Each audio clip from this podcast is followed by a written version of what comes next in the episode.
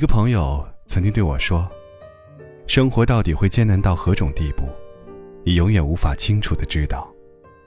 当它轰然来临的时候，你会不会有力气和勇气去面对它？”有一次，和朋友去一座陌生的城市穷游，几个人喝喝酒、唱唱歌，嗨到深夜，相互扶持着走出 KTV 包间时，大家饿得两眼发光。于是开始在阴冷无人的街道找东西吃，因为已到深夜，大多馆子已经关门。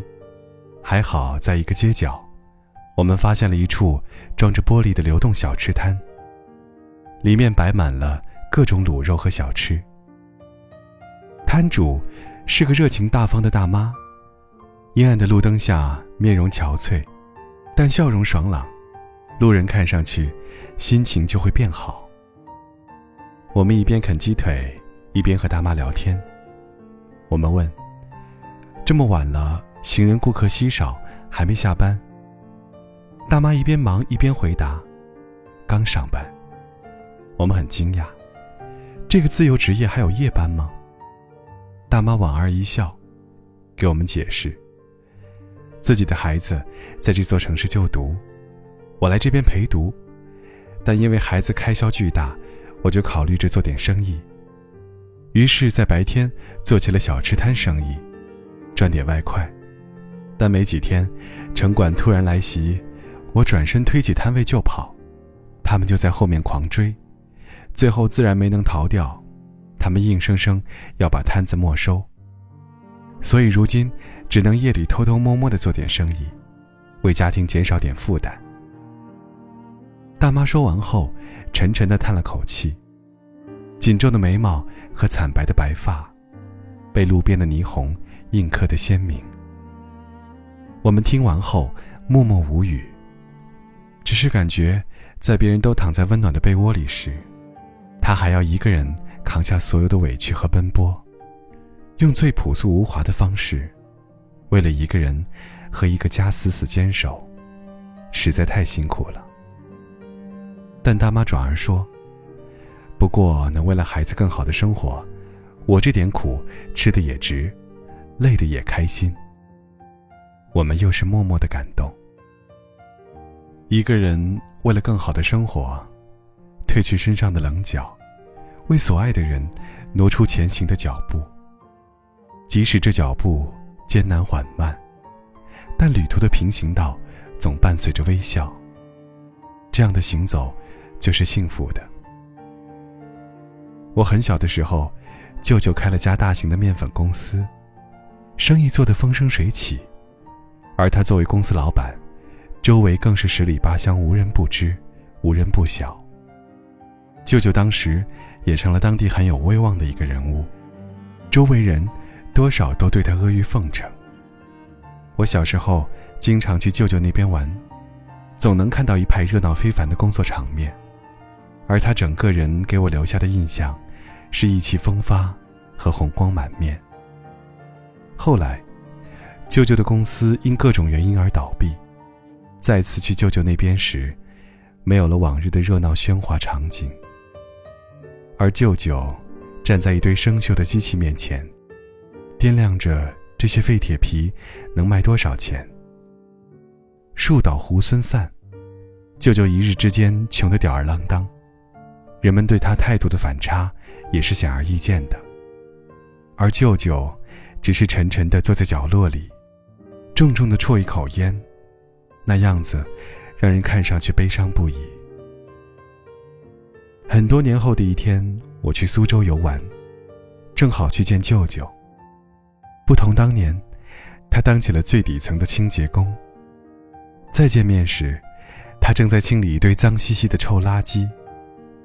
我见到他戴着破旧的帽子，穿着皱巴巴的衣服，和沾些泥巴的旧球鞋，不禁想到了他当年意气风发的模样。我默默地转回头，泪水差点流出来。他见到我却很高兴，除了变老了一些，脸上的皱纹和手上的老茧多了一些之外，舅舅仿佛什么都没变，他的笑容依旧和之前一样。笑得爽朗和乐观。舅舅说：“时间这么长，欠的债可以慢慢还。人生本来就如此艰难，你敢不敢去面对？它都在那里，何必畏惧和逃脱？以前会害怕，如今却坦然。我相信，只要我一天天努力下去，总有一天，欠的账会还清，日子会慢慢好起来。”舅舅努力奋斗了十年后，如今已人债两清，也快步入老年，但他身体硬朗，为人豪爽。在一起和晚辈吃饭喝酒时，谈到大起大落，舅舅总是轻描淡写，而我们，都惊讶于他波澜起伏的人生，说他是个有故事的人。舅舅说，人这辈子，多少会经历点大风大浪。太清淡的生活多没意思啊！尽管有些不是我们想要的，但我克服了，去拼了。为了自己想要的努力追求，我觉得自己的人生活得很值。其实生活本来就很艰难凶险，又何必藏着掖着，不肯戳穿？而我们的生活。就像是要克服一道道艰难险阻的闯关游戏。生活本来如此艰难，有些东西就要拆穿。拆穿，是为了更好的奋斗；拆穿，是为了更好的磨合；拆穿，是为了更好的去找寻自己想要的；以及，拆穿，是为了告别过去，迎接新的开始。最重要的，是你只有那么做，成为更好的自己，才有面对未来与艰险的底气和实力。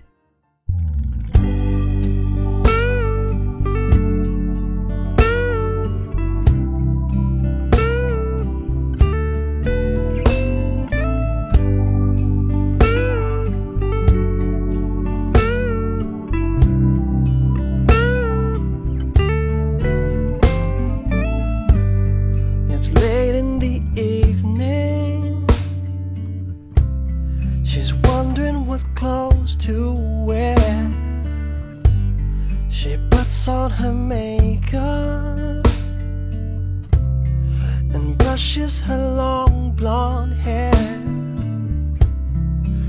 And then she asks me,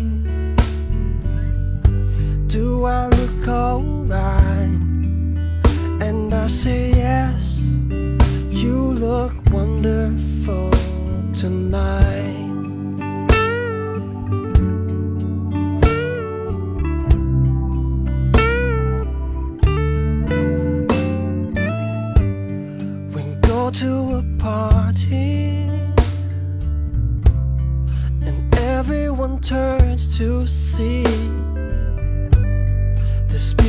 Beautiful lady that's walking around with me. And then she asks me do you feel alright? And I say yes I feel wonderful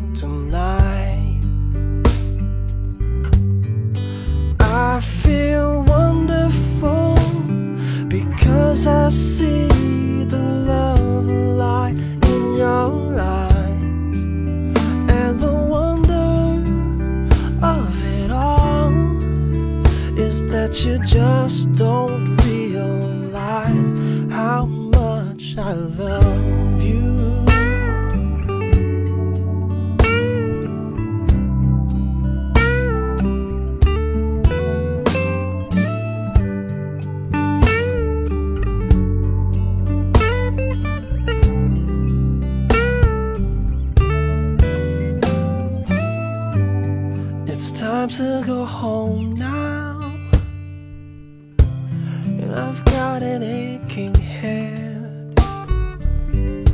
So I give her the car keys.